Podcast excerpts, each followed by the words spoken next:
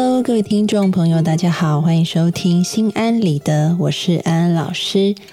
我们要进行安心信箱的环节，今天我们要来回答听众朋友的问题。首先是来自心默默的来信，老师，我刚踏入社会，朋友亲人都不在身边，感到非常孤独，尤其是下班回家路上的孤独感特别强烈，而我又无法排解的情况下。我大脑第一反应就是去买吃的来填充自己的孤独。吃完以后喂饱了，但是多了一份失控的自责和对肥胖的恐惧，更加不喜欢自己了。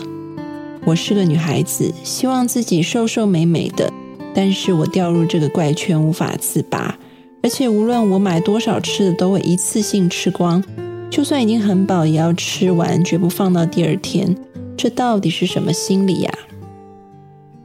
心默默，其实你是知道你为什么会有这种暴食的习惯的。你在信里面已经讲得很清楚了，那就是你用来排解孤独、安慰自己的一种方式。但是呢，这种情况会造成你身体上的不健康，也让你有一种罪疚感。所以呢，安安老师在这里给你两个建议。嗯，首先第一点就是我们要重新找回与身体的连接，因为你现在现象是心里面渴望被食物满足，所以一直吃，但其实身体已经够了，所以嗯，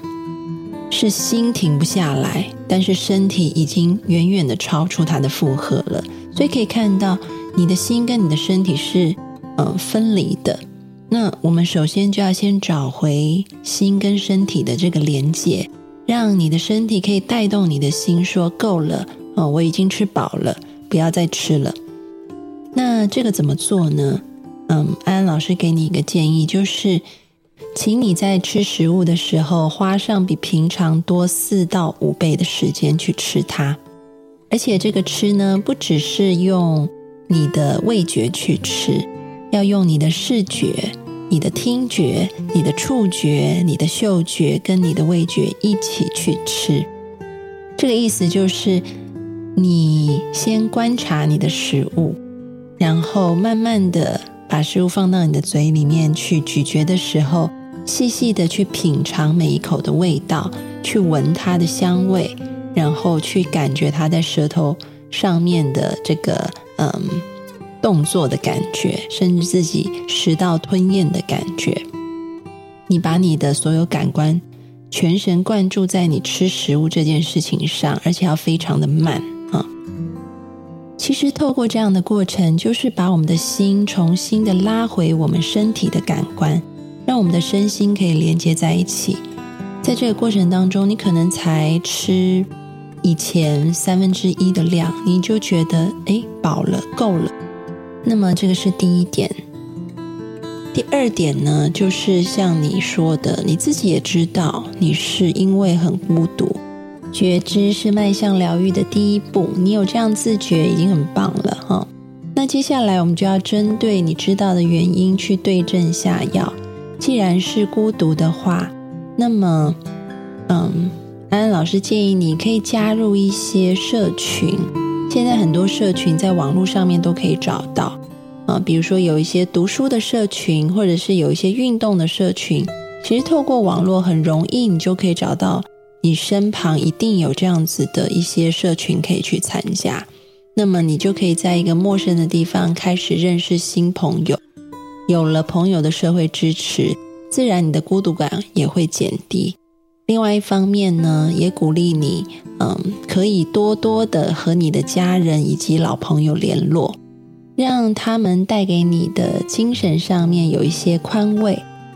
那么一方面有着嗯亲朋还有好友的，呃，虽然他们不在身边，但是可以透过网络或电话来支持你。另外一方面呢，在异地开始去结交新的朋友。相信你的情况就会越来越改善，祝福你。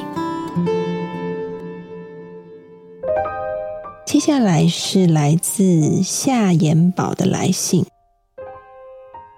安老师，我想提出我两个朋友的疑惑，他们一个很有主见，而另外一个比较缺乏主见。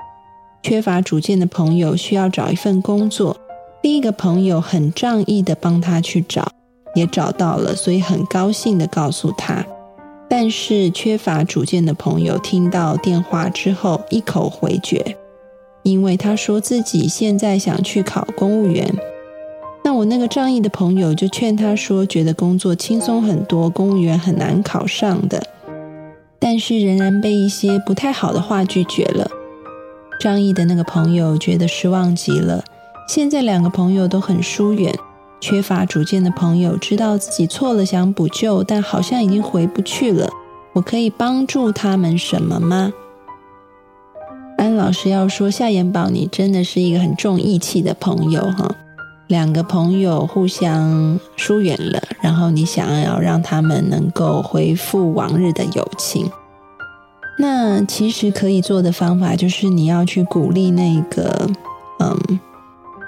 缺乏主见的朋友，既然他有心想要挽救这段关系，在心理学的研究里面，要嗯修复一段已经破碎的关系，最重要的就是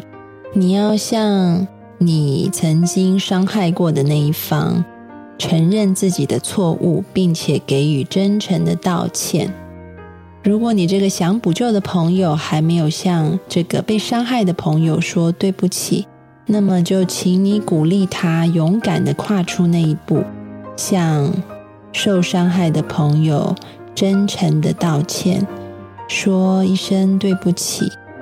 承认自己那时候真的做的不好，所以让对方伤心，希望能得到对方的原谅，并且愿意。承诺在这段友情里面互信、互谅、互爱，